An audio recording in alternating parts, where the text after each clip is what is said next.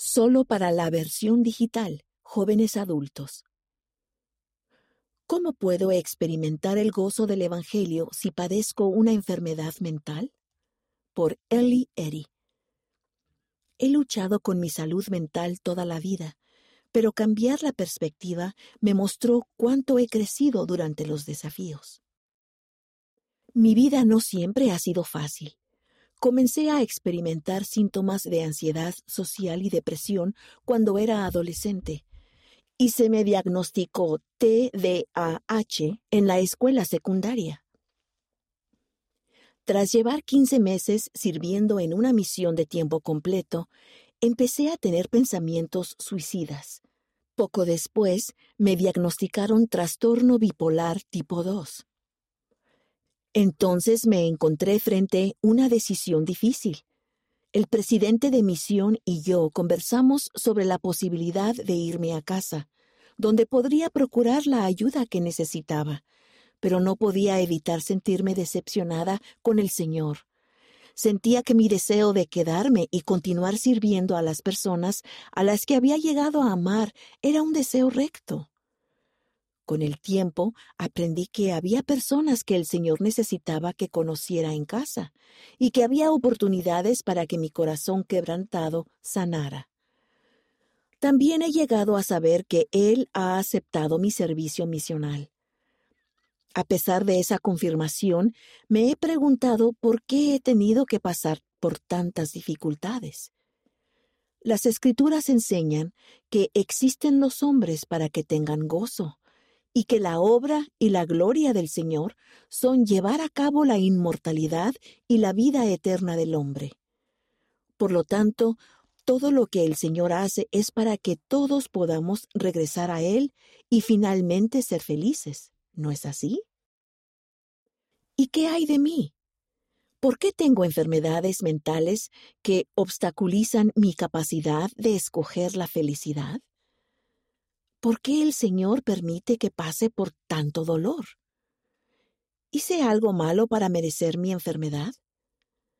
Algunas reflexiones me han ayudado a encontrar algo de perspectiva. Llegar a conocer al Salvador.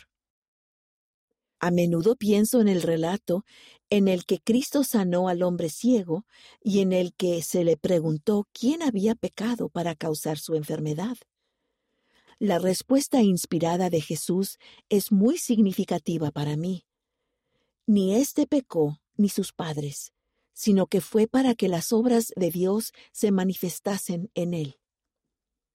Cristo luego sana milagrosamente al hombre y enseña una lección que aumenta la fe, la confianza y la comprensión de su poder y su plan.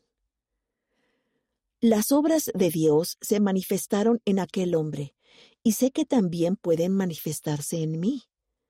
He visto sus obras manifestarse en la compasión que he logrado mediante mis pruebas y en la que trato de mostrar a quienes me rodean.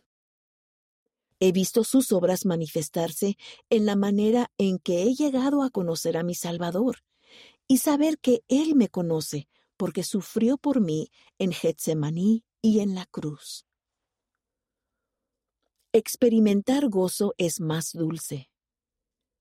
Hace algunos meses mi mamá sintió la impresión del Espíritu de decirme que había estado pensando en las pruebas que yo había sufrido.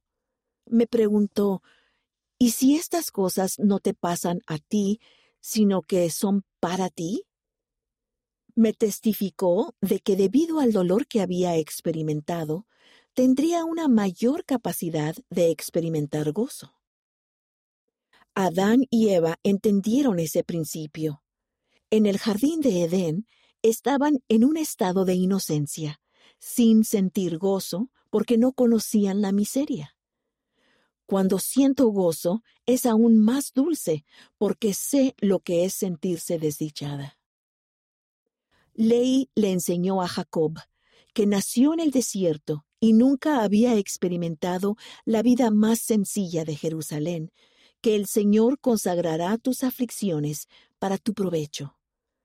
Al final, estoy agradecida por mis dificultades con las enfermedades mentales. Sé que conforme permitamos que nuestras aflicciones nos acerquen más al Padre Celestial y a Jesucristo y nos purifiquen, llegaremos a ser más semejantes a ellos.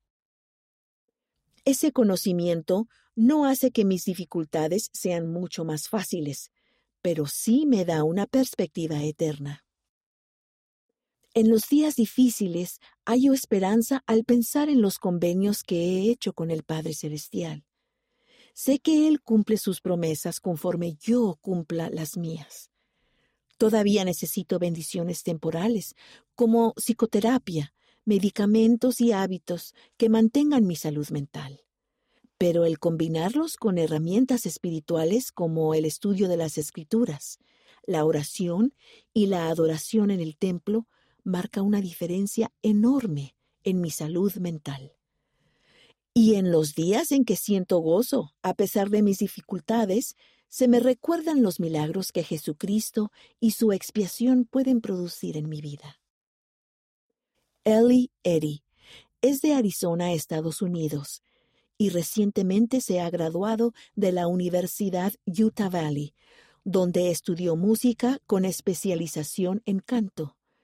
Es aficionada a la ópera le encantan la masa para galletas, los superhéroes, su esposo, su salvador y cualquier cosa que tenga que ver con alguna buena historia.